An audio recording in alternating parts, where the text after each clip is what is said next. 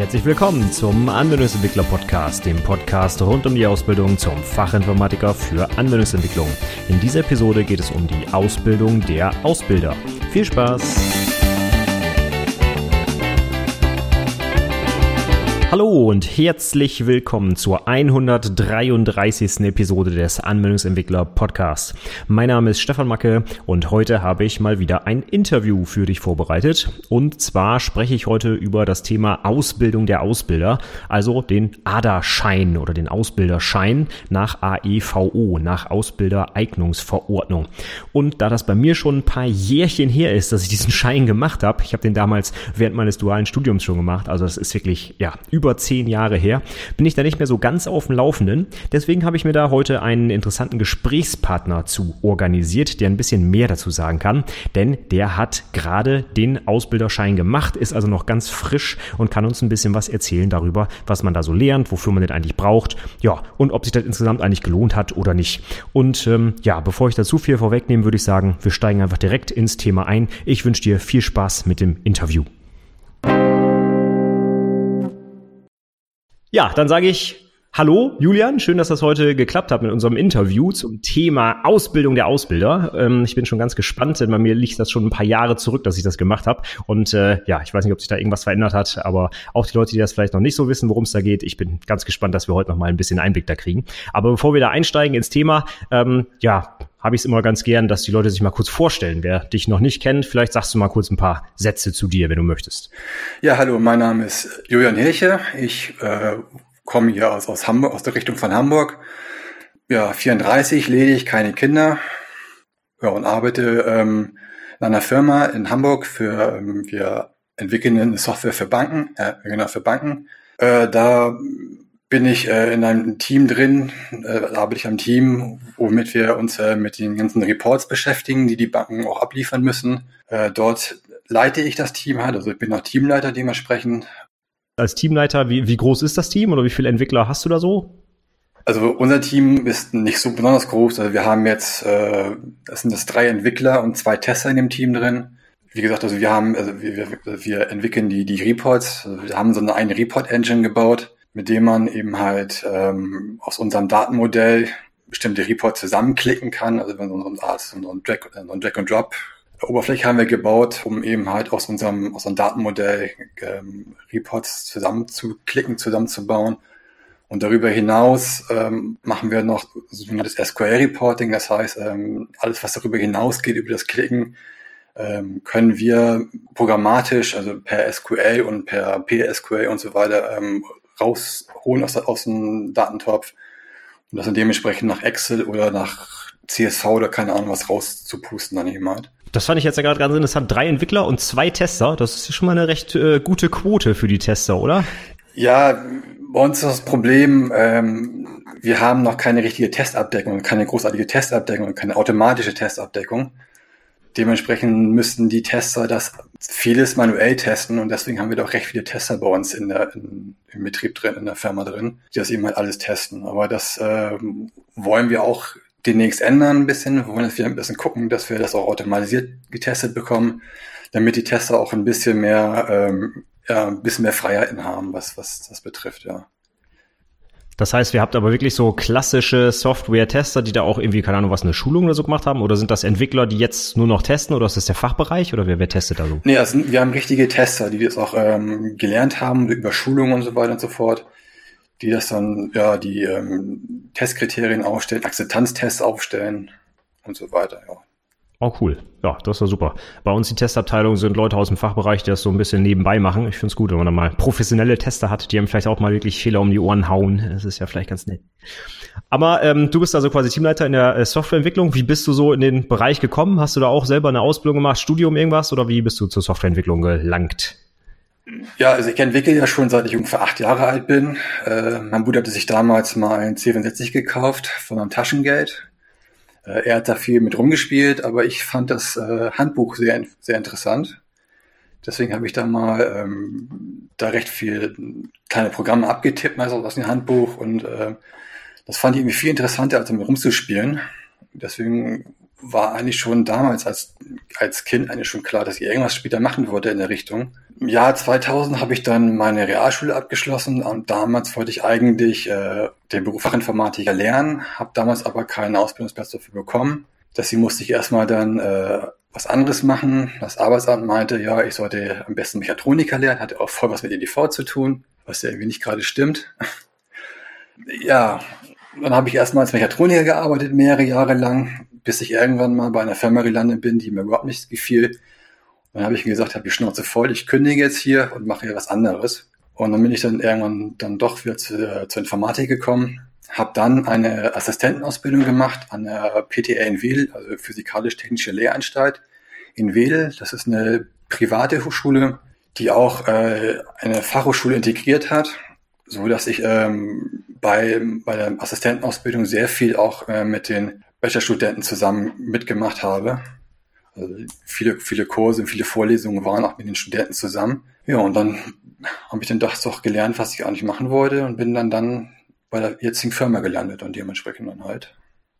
Ja, das ist ja ein äh, auf jeden Fall nicht so gerader Weg, aber ist ja auch kein Problem. So Quereinsteiger in der IT, das, das ist ja ganz häufig. Aber vor allem, wenn du so auch seit, seit Kindheit an eigentlich schon in dem Bereich wolltest, ist ja cool, dass es jetzt dann letztlich doch geklappt hat, ja.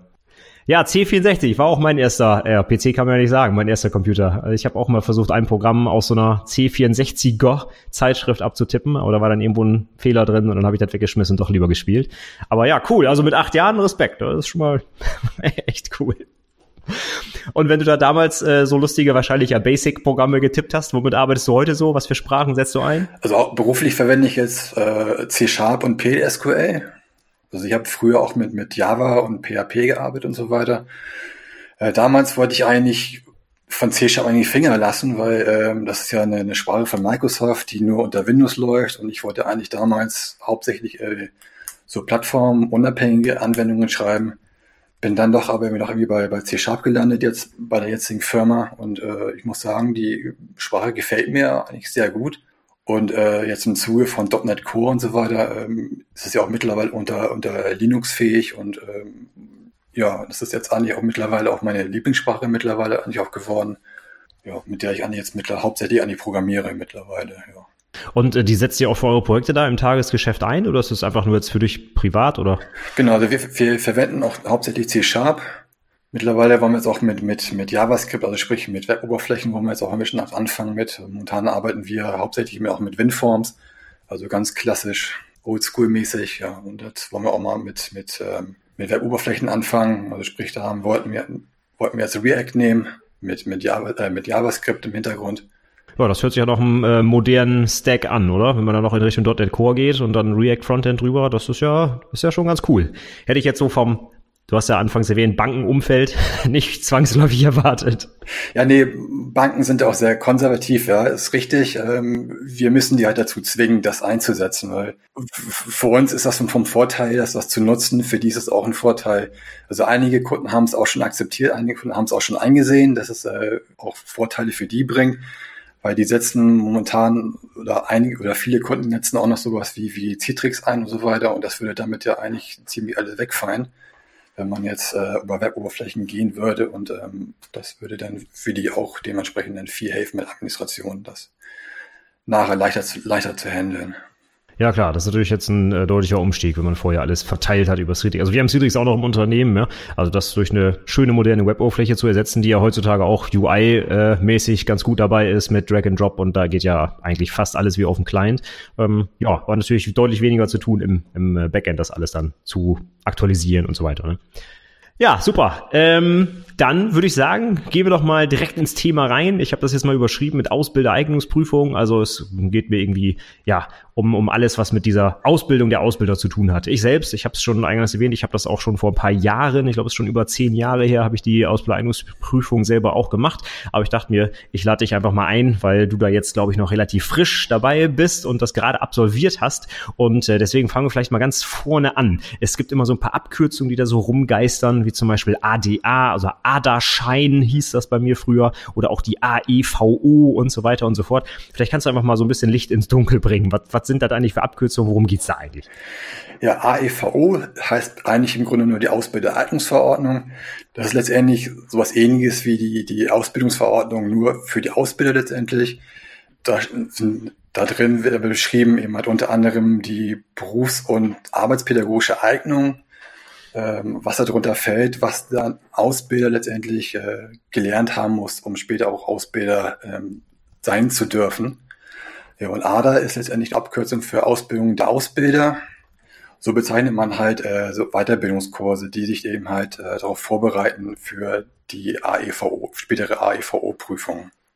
Okay, also ist eigentlich quasi das AEVO, was eigentlich interessant ist, und das ADA ist letztlich nur das, womit die äh, Dienstleister so ein bisschen Geld verdienen wahrscheinlich. Genau, so sieht's aus.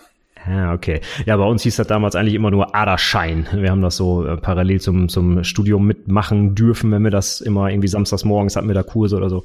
Okay, das ist ja schon mal gut. Ähm, jetzt hattest du gerade schon gesagt, berufsarbeitspädagogische Eignung. Das hört sich natürlich äh, sehr hochtrabend an. Was, was muss man denn so mitbringen, wenn man Ausbilder werden will? Ja, im Grunde die äh, berufs- und arbeitspädagogische Eignung fasst letztendlich in vier Handlungsfeldern äh, zusammen.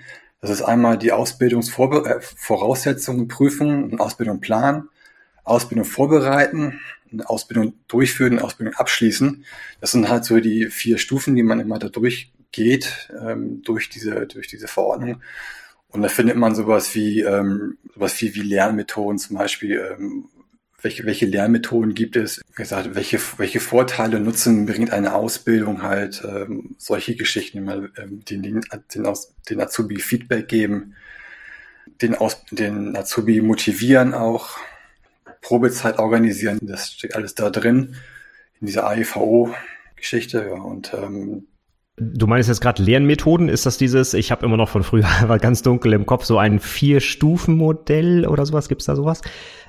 Genau, also Vier-Stufen-Modell gibt es. Dann gibt es ja die, das, das Lehrgespräch, äh, eine Projektarbeit zum Beispiel. Das sind so alles so Dinge, die man auch da dementsprechend dann auch lernt nacharbeiten beim Kurs, was es alles bedeutet. Das heißt, im Prinzip wird man schon äh, praktisch darauf vorbereitet, wie man jetzt einem, ich will nicht mal sagen jungen Menschen, auf jeden Fall jemandem, der diesen, diesen Beruf erlernt, in der Praxis auch Wissen vermitteln kann. Also man kriegt auch wirklich Werkzeuge an die Hand dafür, ja? Genau. Also ich, ich weiß ehrlich gesagt gar nicht mehr, was das für Stufenmodell ist, genau gesagt, ja. Aber so äh, Lehrgespräch, ja, das hört sich jetzt für mich so an, ich setze mich da hin und erzähle dem Azubi ein bisschen was. Oder was, was muss man da jetzt noch großartig lernen? Also im Lehrgespräch geht es eben halt darum, äh, den Azubi auch ähm, mit offenen Fragen zu, zu motivieren, an das, an das Problem heranzugehen. Also, also es ist, ja, das ist jetzt kein, kein Frontalunterricht, wo ich da jetzt als quasi als Lehrer da stehe und ihnen jetzt voll mit Wissen zuhaue jetzt, sondern ähm, mit, dass ich mit Fragen ihn dazu bringe, das Problem oder ein Problem zu lösen. Habt ihr denn da, also ganz kurz mal zwischendurch, wie, wie hast du das äh, gelernt? Hast du so einen Kurs auch da besucht oder das im, im Buch gelesen oder ganz grob, wie, wie, ist, äh, wie war das bei dir? Genau, ich habe so einen Kurs besucht. Ähm, das war an der Grundschule in Hamburg. Das ging entweder über, über Vollzeit, zwei Wochen lang, oder zwei Monate in der Abendschule, also zweimal die Woche in der Abendschule dann. Also ich hatte damals über die, die Abendschule das gemacht, weil Vollzeit, das wollte mein Betrieb nicht so ganz gerne, weil ich da zwei Wochen ausfallen würde. Und äh, worauf ich jetzt eigentlich hinaus wollte, also ihr habt, du warst dann da äh, in dieser Abendschule, habt ihr dann solche, ich sage jetzt einfach mal Lehrgespräch, weil wir es gerade besprochen haben, habt ihr das da auch wirklich dann geübt oder hat euch quasi nur ein Lehrer erzählt, wie man ein Lehrgespräch führen soll oder, oder gab es da auch irgendwie einen praktischen Ansatz, dass ihr das mal ausprobiert habt? Also wir haben so eine Rollenspiel haben wir gespielt, also dass wir zwei jetzt hier hingestellt haben, mal, mal ein Lehrgespräch äh, geführt haben. Der eine war meinetwegen der Azubi und der andere war der, der Ausbilder. Und dass wir dann mal so geprobt haben, letztendlich, äh, wie das so ist, und so ein Lehrgespräch zu führen oder mal so eine Projekt, so, so eine Projektarbeit durchzuführen, wie man da rangehen kann und die vier, und, die Vier-Stufen-Methode eben halt auch nochmal auszuprobieren, um mal, um mal zu sehen, wo sind eigentlich Unterschiede zwischen den ganzen Arbeitsmethoden halt. Magst du noch mal einmal die vier Stufen aufführen, wenn du die gerade noch drauf hast? Ich weiß es wirklich nicht mehr. Ich glaube, das war sowas wie, ich mach's vor, dann macht es nach, dann kontrolliere ich das. War das das, oder? Genau, also einmal, vor, also einmal erklären, was man eigentlich, was man eigentlich tut, dann das Vormachen, dann soll der Azubi das nachmachen und dann das, das, das nochmal öfters wiederholen, um eben halt nochmal das, das zu vertiefen in Tätigkeiten. Ja, dann ist das quasi das, was ich im Alltag sowieso intuitiv irgendwie machen würde, aber nochmal quasi formell so ein bisschen zusammengestellt, ja. Genau. Obwohl man Vier-Stufen-Methode eigentlich das später bei der späteren Prüfung als eigentlich nicht gerne gesehen wird, weil das einfach nur stupide, äh, simpel ist. Und das wollen sie zumindest IHK Hamburg will das, will das zumindest nicht so ganz gerne sehen später dann. Das heißt, die, die würden halt ein bisschen was anderes erwarten, wie zum Beispiel dieses, hey, stell mal Fragen und er muss selbst drauf kommen, so ein bisschen, keine Ahnung, die, die Leute zu mehr Eigeninitiative anleiten oder, oder was wäre da besser? Genau, die würden, wollen ganz gerne das Lehrgespräch sehen, weil das eben halt mehr den, den Azubi fördert halt. Also das Nachmachen, ja gut, das ist simpel, stupide halt, aber wenn man jetzt so mit, mit Fragen kommt, mit Nachfragen kommt, offenen Fragen kommt, dann ermutigt man den Azubi mit mehr mitzumachen, mit, äh, dass er, dass er eben halt da mitarbeitet halt. Mhm. Okay, also dass er nicht passiv daneben sitzt, sondern auch wirklich ein bisschen aktiv werden muss. Genau. Hast du das denn in deiner äh, Prüfungsleistung auch so gemacht oder welche Methode hast du da angewendet? Genau, ich habe das äh, Lehrgespräch verwendet. Ähm, mein Thema war der sogenannte Bubble Sort Algorithmus, also wie man letztendlich Zahlen sortiert. Und ähm, habe ich letztendlich äh, eine, eine Reihe von Zahlen aufgeschrieben gehabt, die der Prüfer bzw. der Azubi später dann ähm, äh, sortieren sollte auf, mit, mit Hilfe des Bubble Sort Algorithmus und ähm, dann habe ich ihn hin, versucht hinzuleiten, dass er auf, äh, eigene, auf eigene Art und Weise dann herausfindet, wie dieser Algorithmus eigentlich funktioniert. Ah, okay, ja. Also gar nicht vorgegeben, so macht man das, sondern äh, ihn selbst quasi den Algorithmus finden lassen. Genau, da mehrere Zahlen aufgeschrieben und mal, äh, mal gesagt, hier, zeige mir mal einen Algorithmus, wie man die Zahlen sortieren kann. So, dann, dann haben wir, hat er lange überlegt, so wie man das machen kann. Und beim Bubblesort-Algorithmus, gut, dann prüft man ja eigentlich immer die, immer zwei Zahlen miteinander und wenn die eine dann größer oder kleiner ist, wird die, wird die jeweils getauscht jeweils. Und das immer haben wir, dann, haben wir immer mal durchgespielt. Irgendwann kam der Punkt, wo eben der Azubi bzw. der Prüfer das eben halt damit auch begriffen hat, wie das nun funktioniert. Ah, okay. ja, dass der Prüfer das begreift, äh, ist, glaube ich, nicht ganz äh, uninteressant, weil das äh, machen ja ganz viele Ausbildungsberufe natürlich, brauchen einen Ausbilder. Und da sitzt wahrscheinlich keiner, der sich mit Informatik auskennt, sondern einfach irgendwer, der sich mit der Ausbildung auskennt, richtig? Gen genau. Und wer hat da bei dir als Prüfling hergehalten? War das wirklich ein echter Azubi oder habt ihr da irgendwie einen Kursteilnehmer mit verpflichtet oder wie läuft das? Ein Prüfling ist letztendlich einer der, der Prüfer von, von der Handelskammer. Äh, da sitzen dann bei der Prüfung sitzen nachher dann drei Prüfer von der Handelskammer und äh, man soll einen auswählen, der nachher den Azubi spielt. Ah, okay, und oh, das ist ja cool. Das, äh, das finde ich ja sehr interessant. Also, als wir das damals gemacht haben, mussten wir quasi unseren Prüfling selber mitbringen. Das finde ich ja witzig, dass das dann jetzt äh, ein Prüfer war. Okay, also das finde ich schon mal gut, dass ihr da auch wirklich äh, Praxis gemacht habt und auch untereinander im Kurs so ein bisschen die, die Sachen mal durchgespielt äh, habt. Gefällt dir jetzt eine von den Lehrmethoden irgendwie am besten? Sagst du, Mensch, hier Lehrgespräch habe ich auch für die Prüfung genommen, weil das hat, hat mir am besten gefallen, oder?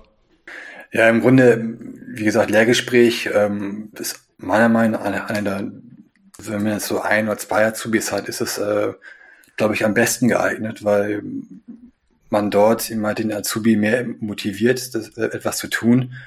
Bei mehreren Azubis würde ich schon sagen, macht eine Projektarbeit halt, dass halt immer, dass sie eben halt als, als Gruppe agieren. Ja, so ein Frontalunterricht, äh, ja, ist vielleicht ganz, ist ganz vielleicht ganz nützlich, wenn man wirklich die Grundlagen äh, denen beibringen möchte, wo man weiß, dass sie das eigentlich nicht, nicht, äh, nicht wissen können, wenn man das Ganze anfängt, was sind eigentlich äh, Datentypen oder sowas. Also das, das, das lässt sich schwer in einem Lehrgespräch zu ermitteln, das lässt sich schwer, schwer im Lehrgespräch ermitteln.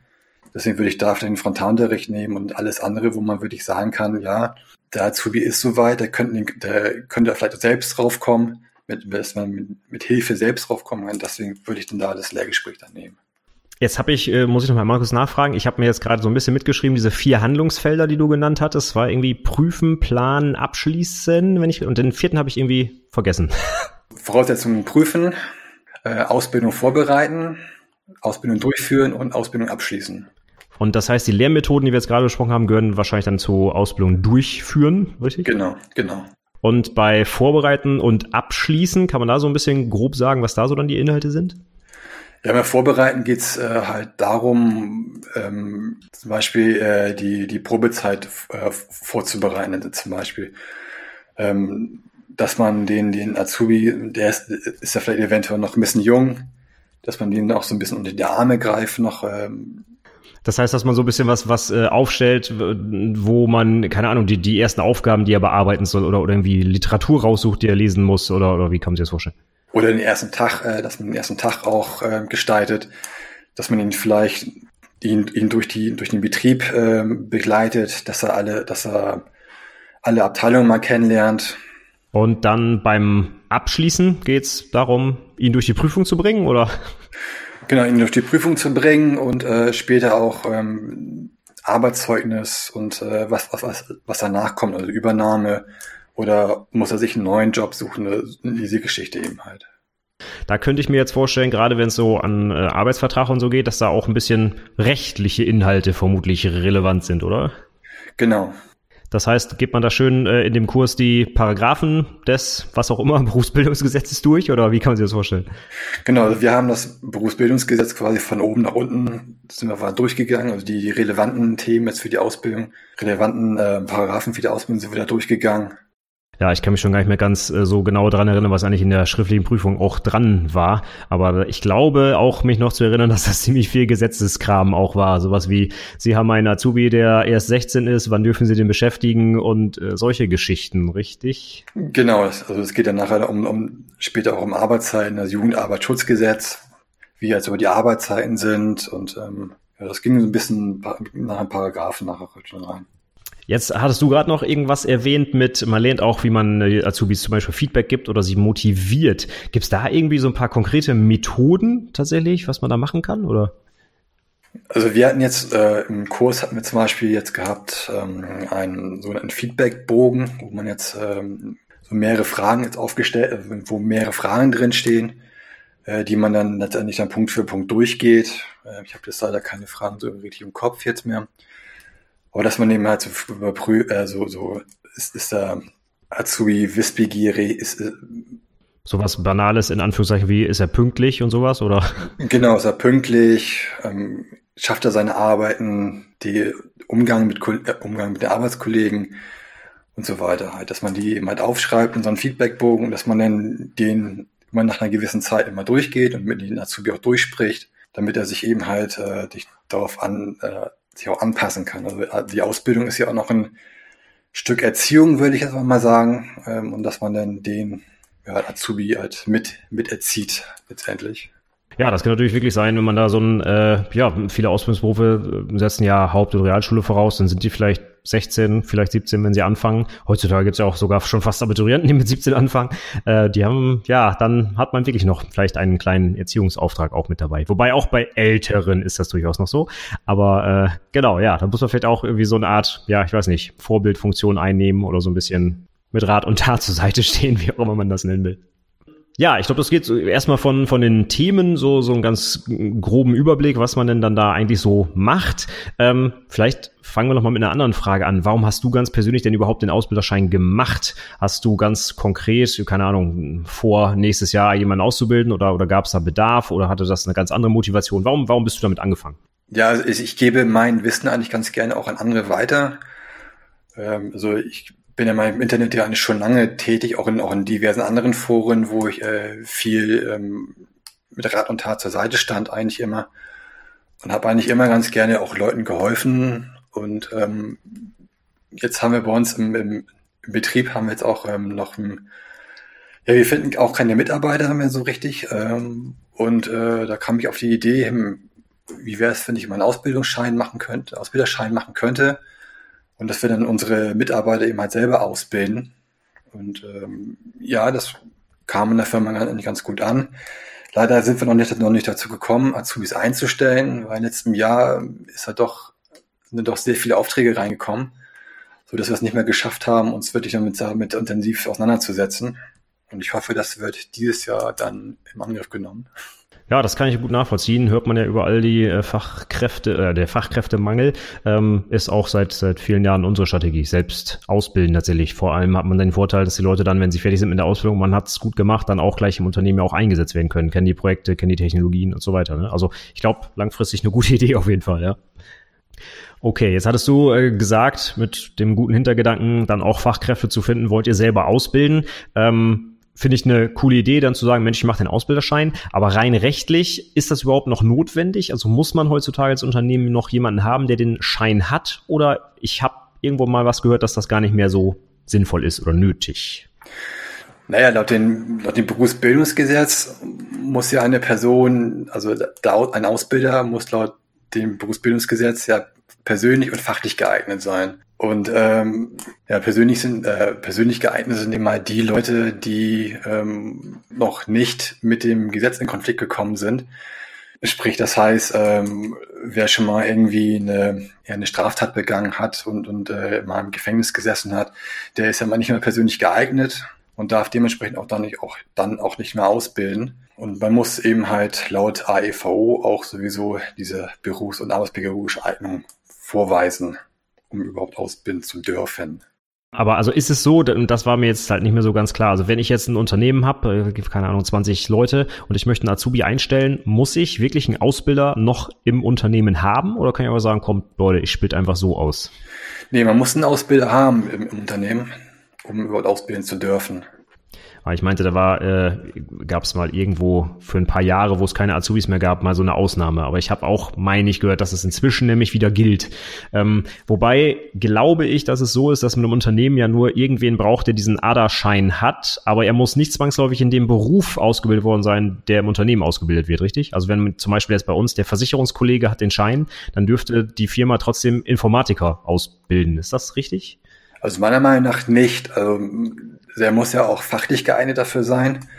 Und fachlich heißt es, dass er in dieser Richtung, also in Informatikrichtung, äh, entweder etwas gelernt haben muss oder auch dementsprechend oder auch fünf Jahre, glaube ich, gearbeitet haben muss, um überhaupt fachlich geeignet, geeignet zu sein.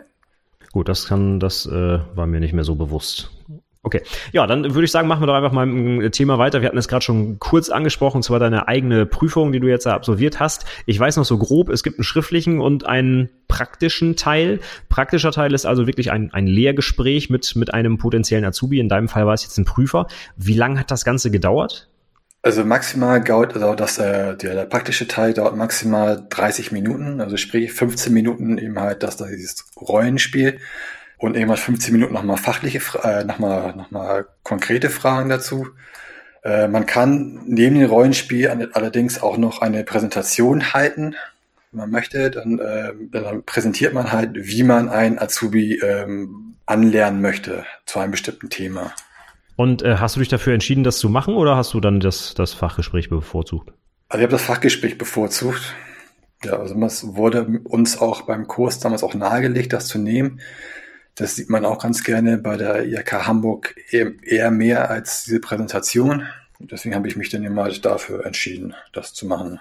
Und das ist dann äh, quasi wie so eine Art mündliche Prüfung. So, hey, erklären Sie uns doch mal, äh, keine Ahnung, wie lang die Probezeit laut was auch immer für ein Gesetz ist oder so, oder wie kann man sich das vorstellen? Genau, das sind nachher dann noch später nochmal fachliche Fragen. Da wird eben halt nochmal noch mal ein paar Fragen nochmal geklärt, wie zum Beispiel, wie lange dauert denn jetzt die, die Probezeit maximal? Also im Prinzip ist der Aufbau ja fast so wie die IHK-Prüfung oder ziemlich ähnlich zur IHK-Prüfung bei Fachinformatikern. 15 Minuten Präsi und 15 Minuten Fachgespräch. So grob von der Zeit zumindest sehr ähnlich. Ne? Genau, das ist so ähnlich, genau. Wenn du dich jetzt darauf vorbereitest, also 15 Minuten, ich weiß es von den, von den Präsentationen für die Fachinformatiker jetzt, das muss man schon ein paar Mal üben, bis man wirklich auf den Punkt bei 15 Minuten landet. Hast du das im Vorfeld der Prüfung irgendwie, keine Ahnung, mit irgendwem im Unternehmen oder in eurem Kurs da durchgespielt, dass du auch auf die 15 Minuten kommst? Oder ist das egal und die brechen einfach nach 15 Minuten ab? Oder wie funktioniert das? Ja, also wir haben tatsächlich im Kurs das durchgespielt. Also für jeden einzelnen Teilnehmer des Kurses wurde es dann durchgespielt und da wurde auch die Zeit gemessen. Und dann muss man eben halt schauen, ob man äh, noch das noch ein bisschen kürzer macht oder noch ein bisschen länger macht. Aber bei den vielen war es immer zu, zu lang. Dementsprechend mussten wir jetzt ein bisschen alles kürzen, weil 15 Minuten ist ja eigentlich nicht wirklich viel. Genau, das sieht man auch mal bei den Projektpräsentationen, da muss man ganz schön viel unterbringen. Ähm, das heißt, es ist also auch, es wird schon erwartet, dass man innerhalb dieser 15 Minuten quasi ein komplettes, was auch immer man da macht, jetzt so ein Lehrgespräch zum Beispiel, auch abschließt, ja? Also nach 15 Minuten brechen sie einen erst, erst gleich hart ab wenn, wenn man das zu lang braucht. Gibt's, äh, ganz doofe Frage, aber gibt's jetzt für den Aderstein auch irgendwie eine Note am Ende oder kriegt man nur bestanden oder nicht bestanden? Also für den schriftlichen und für den, den praktischen Teil gibt's nachher dann eine Note und dann kriegt man nachher ein Zeugnis, wo drauf steht, halt bestanden.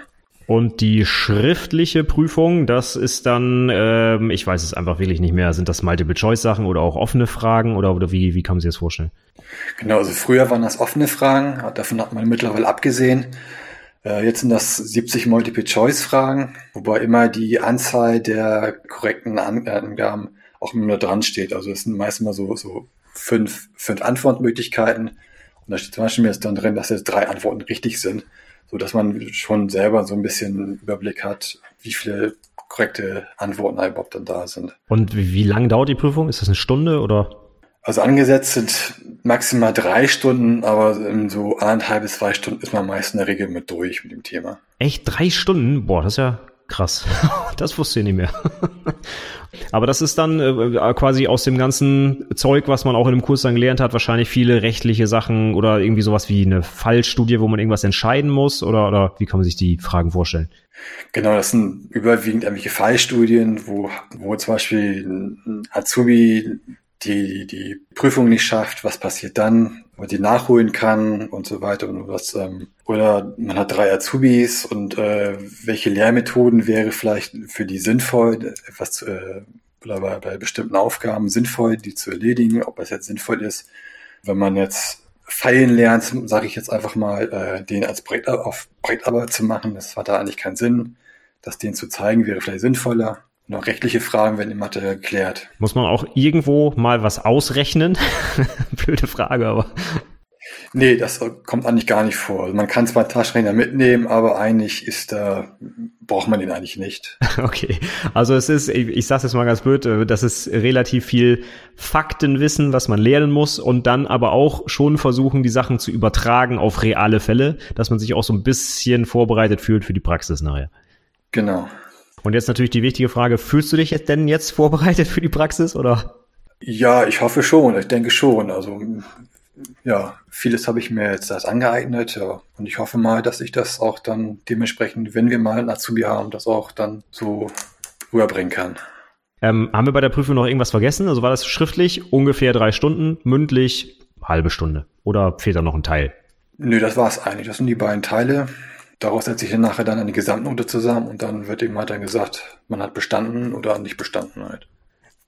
Dann äh, würde ich noch mal einmal kurz zurückgehen auf äh, den Kurs. Hast du den direkt bei einer IHK gemacht oder wer wäre jetzt noch mal der Anbieter? Das weiß ich jetzt nicht mehr genau. Also den Kurs habe ich bei der Grone-Schule gemacht in Hamburg. Und die äh, Leute, die diesen Kurs machen, sind das einfach Ausbilder oder sind das Lehrer oder, oder Angestellte von der IHK oder was sind das für Leute oder was war das bei dir? Also bei mir waren das äh, Lehrer von dieser Schule, die aber damals eben halt in, in dem Bereich auch ge gearbeitet haben. Also die meisten Lehrer, die ich da hatte, die hatten damals bei Karstadt gearbeitet in der für also in der Personalabteilung für die Azubis halt, waren nicht speziell, waren nicht speziell tätig. Das heißt also, wahrscheinlich kamen die irgendwie aus dem Bereich Einzelhandel oder sowas, ja? Genau, ja. Und äh, vielleicht mal ganz grob, die, der Kurs, wo du jetzt warst, wie viele Teilnehmer insgesamt waren da so drin? Waren das eher 50 oder 10 oder? Nee, wir waren jetzt so um die, wie viel waren wir? 20 ungefähr waren wir jetzt. Ja. Und war das über die Berufe so gut verteilt oder ganz viel IT oder wild durch die Bank? Na, ich war der einzige ITler. Die restlichen waren so in Richtung Büro und Einzelhandelskaufmann, Kauffrau. Viele haben es auch äh, gemacht, um den Meisterschein nachher, um den Meisterbrief nachher zu machen für ihren Beruf. Stimmt, wenn man den Meister machen will, da ist der Schein, glaube ich, ja Teil oder Pflicht sogar, ne? Genau. Die müssen dann den Schein auch mitmachen dann. Aber da kann man dann auch schon sehen, dass wirklich der, der äh, Schein, sag ich mal, komplett losgelöst vom Beruf ist. Okay, in der Prüfung nimmt man dann natürlich was, was man auch in der Realität wahrscheinlich vermitteln würde. Aber die Inhalte, die man lernt, haben eigentlich mit dem konkreten Beruf gar nichts zu tun, richtig? Genau, also die, die Sachen, die man da lernt, das ist eigentlich berufunabhängig, das ist, gilt eigentlich für alle Berufe. Nur später, wenn es jemand um die, äh, um die fachliche Eignung geht, äh, dann muss man auch den jeweiligen Beruf aufarbeiten, um überhaupt dann Azubis da in der Richtung ausbilden zu dürfen. Ja, das ist dann quasi Stichwort fachliche Eignung, dass man auch selber verstanden haben muss, wie ein Bubblesword funktioniert, wenn man das jemandem anderen erklären will, wahrscheinlich. Ja, aber ist das dann nicht, äh, also ich, ich stelle mir das gerade vor, so ein bisschen herausfordernd, wenn ich jetzt so an diesen Kurs denke und ich übe da jetzt mit einer Einzelhandelskauffrau äh, den Bubble Sword zum Beispiel. Ähm, war, das, war das schwierig oder hat, hat das gut funktioniert? Es hat eigentlich sehr gut funktioniert. Also ich habe davor noch so noch mit ähm, ein paar Kursteilnehmer durch, äh, durchgespielt und die konnten das eigentlich auch danach dann auch gut verstehen, wie, wie das dann funktioniert. Das war nicht relativ simpel eigentlich, das so zu, äh, das so den Leuten das beizubringen. Das ging eigentlich relativ gut. Und hast du selber auch mal den Lehrling gespielt und irgendwas gelernt, oder?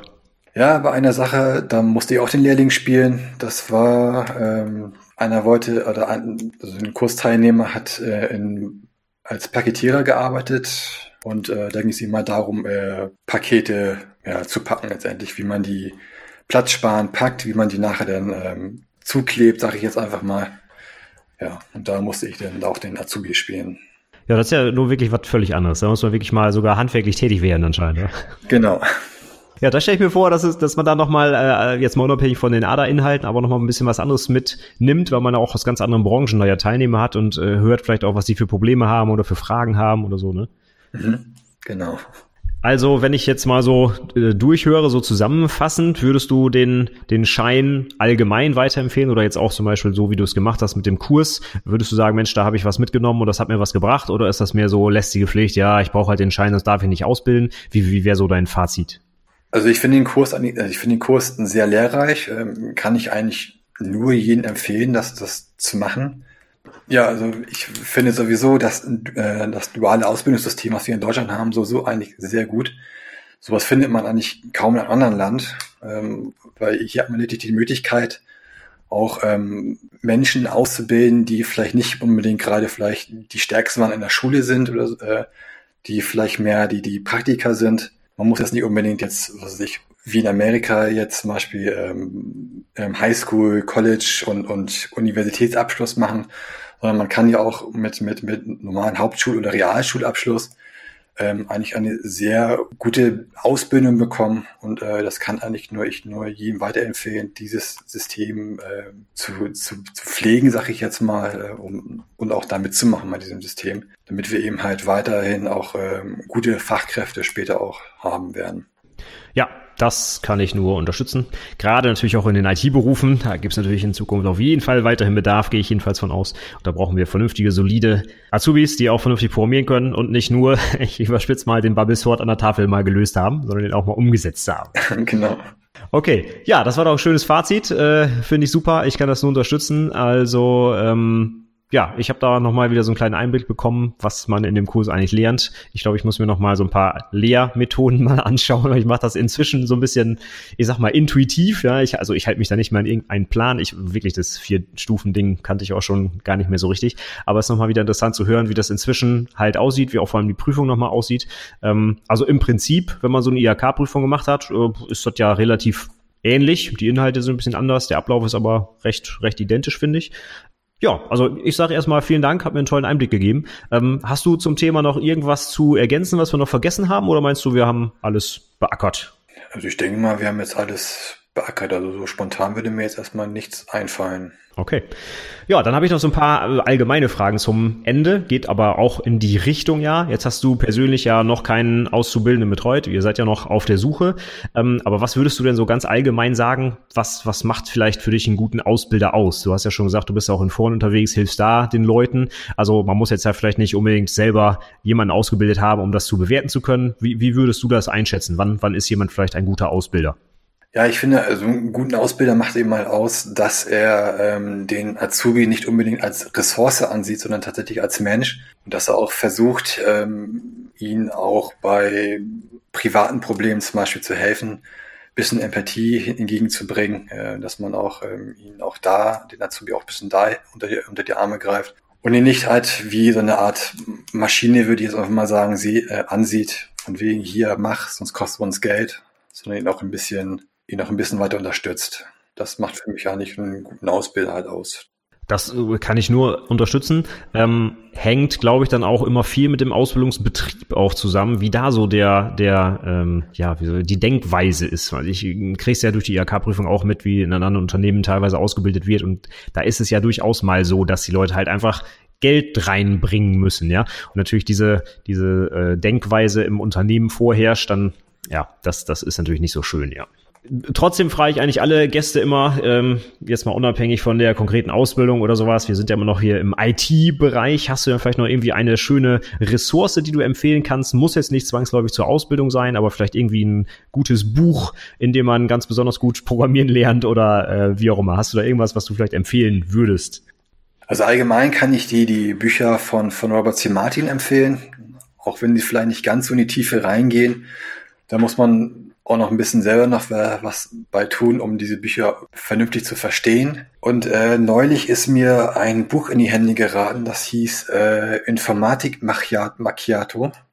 Ja, es ist ein recht unbekanntes Buch, aber ich muss sagen, dass das äh, gefiel mir eigentlich recht gut, weil da auch ähm, Dinge drin sind, die ich noch in keinem anderen Buch gesehen habe, wie, wo dann, das ist ein Buch für, für Schüler und Studenten, aber in diesem Buch wurden auch mit, mit Bildern erklärt, äh, was zum Beispiel ein binärer Suchbaum ist. Und ähm, das habe ich in dieser Form eigentlich noch nicht noch nirgendwo gesehen. Deswegen empfehle ich, also deswegen wäre dieses Buch vielleicht auch meine Empfehlung wert, das sich mal genau anzugucken. Ich weiß allerdings, ob das so noch zu kaufen ist. Das ist ein relativ altes Buch, so viel wie ich das gesehen habe. Aber wer das mal in die Hände kriegt, kann es ja mal anschauen und vielleicht ist, vielleicht ist ja was fürs für ihn. Also ich fand es eigentlich ganz interessant, das Buch. Okay, aber das habe ich äh, noch nie gehört. Das ist ja witzig. Das muss ich gleich mal googeln oder Amazonen oder wie auch immer man das nennt. Witzig, okay.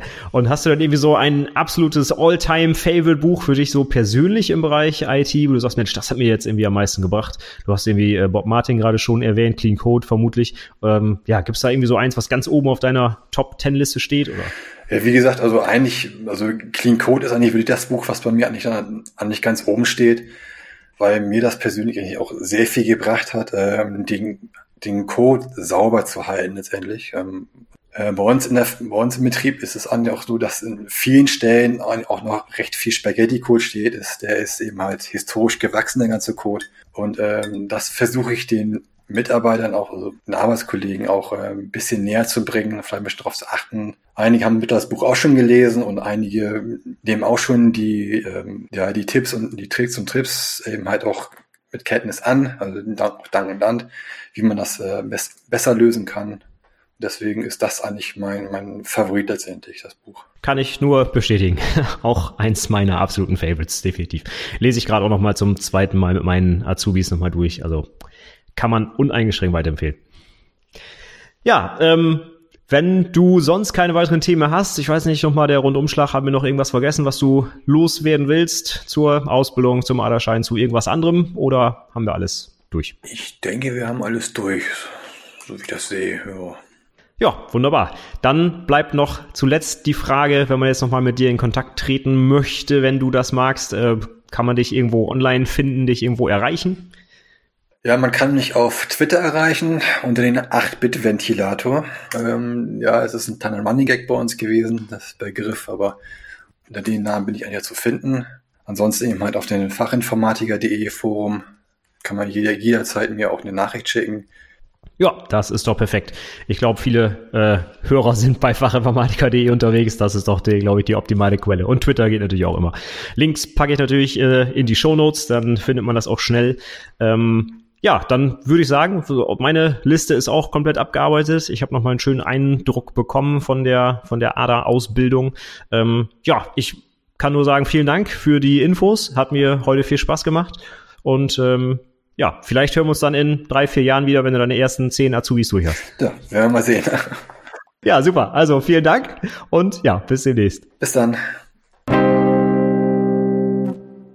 So, das war das Interview mit Julian zum Thema ARA-Schein oder Ausbildung der Ausbilder. Ich hoffe, es hat dir Spaß gemacht und dir auch ein bisschen was gebracht. Ich freue mich natürlich über dein Feedback und Julian natürlich auch. Schreib uns gerne einen Kommentar zu den Show Notes dieser Episode. Die findest du wie immer unter anwendungsentwicklerpodcast.de slash 133 für die 133. Episode, die das hier heute war. Alle Links und Literaturhinweise, die er gegeben hat, findest du dann natürlich auch. Das heißt, schau da einfach gerne mal rein, auch wenn du uns keinen Kommentar schreibst. Ansonsten freuen wir uns natürlich auf jeden Fall über dein Feedback. Wenn wir noch was vergessen haben oder was falsch erzählt oder wie auch immer, dann schreib uns einfach gerne. Wir freuen uns über jede Rückmeldung, die wir bekommen. Damit sage ich für heute vielen Dank fürs Zuhören und bis zum nächsten Mal. Tschüss!